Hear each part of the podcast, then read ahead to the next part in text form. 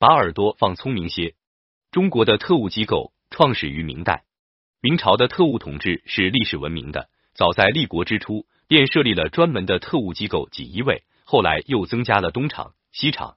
这些机构的特务多如牛毛，遍布在京城的每个角落，甚至全国的城城乡乡，严密监视着大小官员，以致普通百姓。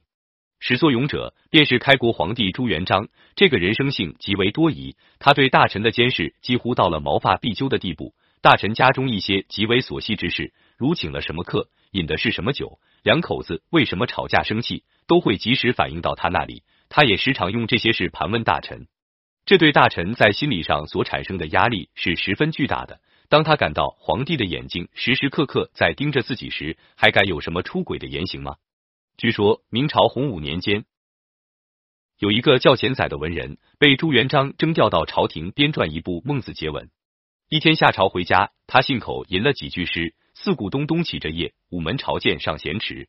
何时得岁田园乐？睡到人间饭熟时。”第二天上朝时，朱元璋对他说：“你昨天做了首好诗喝，不过你说午门朝见尚闲迟，我并没有嫌你迟呀，将闲字改成忧字怎么样？”这个钱载吓得出了一身冷汗，连连磕头谢罪。清朝的雍正皇帝也是一个善于安插耳目的高手。在雍正年间，发生了这样一个故事：状元出身的官僚王云锦，新年休假时，在家中与朋友玩纸牌，忽然发现牌少了一张，怎么也找不到。他虽然觉得很奇怪，却也没有在意。新年过后，他去上朝，雍正问他：新年期间你在家都干什么了？王云锦一惊。不知皇帝问这话是什么意思，他也不敢隐瞒，只好如实回答：同朋友玩了几把纸牌。雍正笑着问：“你那纸牌是不是少了一张？”王云锦回答：“是。”雍正便从自己衣袖中摸出一张牌扔给他，问：“是不是这一张？”王云锦一看，正是他丢失的那一张。王云锦十分惊疑，他怎么到了皇帝手中去了？正当他纳闷的时候，只听雍正赞许道。在这种小事上，你都没有欺骗我，真不愧是个状元郎。王云锦只是受了一场虚惊，不过他始终也没弄明白纸牌怎么会到了皇帝手中。其实原因很简单，那就是雍正在大臣身边安插了耳目。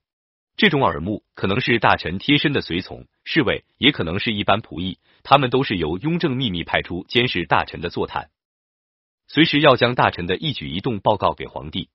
还可能就是大臣，雍正利用大臣相互监督，甲在监视乙，乙也同时在监视甲，两个人都直接同皇帝单线联系。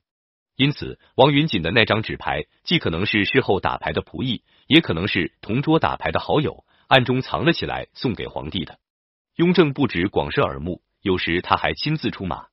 也是在一个除夕之夜，某衙门有一个小吏蓝某独自在衙门值班，忽然进来了一个男子，乞丐很是不凡。问他道：“别人都回家过年去了，你怎么不回去？”